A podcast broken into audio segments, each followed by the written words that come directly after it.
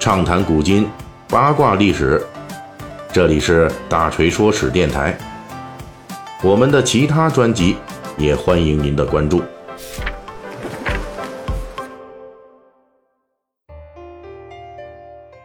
九月十一日，著名评书表演艺术家单田芳先生去世。九月十五日，单田芳先生的告别仪式将在北京八宝山举行。因为这个缘故呢，咱们的《水浒细节解密》我们要临时插播一期节目，也就是单田芳先生与《水浒传》。在这一期插播之后，咱们会继续讲述古典小说《水浒传》，也就是《水浒传》里边官道的故事。坦率地说，单先生播讲的《水浒传》实际并不属于他的代表性作品，比之单先生的《三侠五义》《白眉大侠》《三侠剑》。《铜林传》等等经典作品，实际要弱一些。不过，单先生播讲《水浒传》时，仍旧为这部经典作品打上了他的独门烙印。作为纪念专辑，大锤在此就姑且以管窥豹、挂衣漏万，跟列位读者听友共同回忆单田芳先生的《水浒传》中的一些经典故事。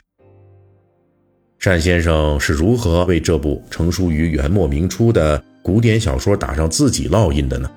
在这里，我们仅尝试一个比较偏门的领域来为大家分说一番，这就是《水浒传》中的吃。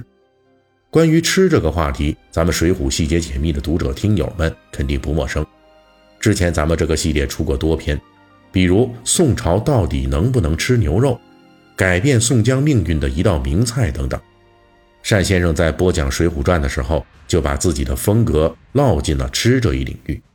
首先就是单先生对牛肉的偏爱，导致好汉们的饭量也跟着加倍了。听过单先生评书的朋友们，很多人都知道，单先生的作品里边大量出没的美食，头一个就是牛肉，什么炖牛肉、酱牛肉了。而在单先生播讲《水浒传》时，估计是出于单先生自己的偏爱。好汉们的牛肉也加码了，比如林冲在沧州草料场去小酒店打酒买肉，《水浒传》原文中只说林冲买了一些牛肉，但是在单先生的播讲里边，林冲这一段就连吃带打包，一口气干掉了五斤牛肉。到了武松景阳冈前，连喝十五碗透皮香烈酒的时候，《水浒传》中交代的第一遭点菜时，武松点了两斤熟牛肉。而单先生播讲时，一上来就让武松先来三斤牛肉。最能体现单先生对牛肉的态度的是，武松在孟州牢城营里边收到施恩安排的优待时，单先生专门交代说，武松面对山珍海味时提出要在早饭时吃点家乡风味儿。什么家乡风味儿呢？大饼卷牛肉。而且还说了，武松一吃上这大饼卷牛肉，就吃得特别兴奋开心。熟悉单先生播讲风格的人，听到此节必定会心。一笑。这一道大饼卷牛肉可是单先生的保留美食，经常在单先生讲的书里边出没。无论《隋唐演义》里边的罗士信，还是《三侠剑》里边的孟金龙，都喜欢吃这一口。单先生的风格呢，也在这一口吃的里边体现了出来。这就是家常的亲切，就好像我们的童年，街坊里似乎总有一个会说故事的大叔。在绘声绘色讲故事的时候，总会把我们生活中的点点滴滴编排进去。至于是否符合历史真实，这不重要，重要的是这些故事里边的细节是我们所熟悉、所亲切的。单先生的这种风格在播讲《水浒传》时候体现的尤为明显。比如他在讲述施恩在孟州牢城营里边送菜款待武松时候，第一道菜是溜肉段这是单先生长期生活工作的我国东北地区的一道经典家常菜，做法就是把猪里脊切条之后先炸后炒，而第二道菜呢是锅包肉，这同样是东北的一道经典家常菜，是把猪里脊切片之后先炸后炒，辅以酸甜汁。这两道菜都是清代以后才出现的东北菜，锅包肉更是要到清朝末年光绪年间才出现。历史上在北宋活动的武松是绝对不会吃上这两道菜的，而且元末明初写作《水浒传》的施耐庵也不可能见过这两道菜。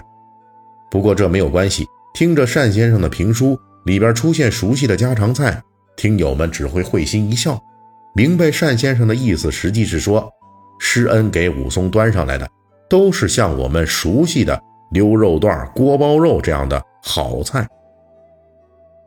单先生的评书就是带着我们这一众听友，用我们熟悉的生活、熟悉的节奏，去重游一遍古代的评书世界。就像武松抢劫孔亮的饭食时，单先生专门提到，当时孔亮桌上的主菜是炖鸡。到了这一时节，单先生还不忘加上一句我们熟悉的生活判断：这个鸡炖的是非常烂。虽然大锤可以考察出来。我国历史上的炖鸡呀，最早出现于唐宋时代，在宋代呢，已经出现了奶汁炖鸡这道菜。但是单先生肯定说的不是这种宋代炖鸡，他提到的标准肯定是按照东北地方常见的小鸡儿炖蘑菇的要求来说的。单先生就是这样，把我们生活中熟悉的细节带入了他的评书世界。其实他带入的又何止是细节呢？单先生还把我们老百姓平素生活中的爱憎一并带入了水浒世界。比如在播讲武松大战鸳鸯楼、斗杀张都监蒋门神的经典一战时，单先生的细节描绘就与《水浒传》描写情节有较大的差别。书中交代的武松砍翻蒋门神，不过是武松突袭一刀劈在蒋门神脸上，就算收工了；而在单先生这里呢。武松虽然还是突袭，不过却是一刀直插蒋门神心窝，直接给蒋门神来了一个透心凉。刀锋从蒋门神后冒出来一尺多长。蒋门神干了那么多坏事那么暗算武松。如今武松大报仇，怎么能一刀砍倒就算完了呢？这一刀透心凉，才对得起听众们心中的公道。同样是杀张都监，书中也只是一刀砍脖子了账。单先生讲的却是张都监下跪求饶。张都监之前谋害武松时有多么乖张狠毒，这时候的求饶就有多么狼狈后悔。最后还要让张都监说一句北方人比较熟悉的俗语：“早知道会尿炕，我就不睡觉。”总之，武松先痛斥后斩首，杀人不算完，还得再诛心。应该说，古典小说《水浒传》关于血溅鸳鸯楼这一节的描写是非常符合实战经验的。武松从先偷袭最强的蒋门神，到后面杀张都监张团练，简洁明快，手到擒来，其武勇和睿智展现无疑，几乎让人怀疑作者施耐庵可能在元末明初深度体验过杀手这一行。但是单先生播讲的鸳鸯楼就要讲出公道，讲出天理。讲出我们寻常观众心中的一口恶气，唯有这样充满仪式感的恶有恶报，才能让好人扬眉，坏人心惧。今天大锤以一点点听友心得，怀念单田芳先生的亲切的演播风格。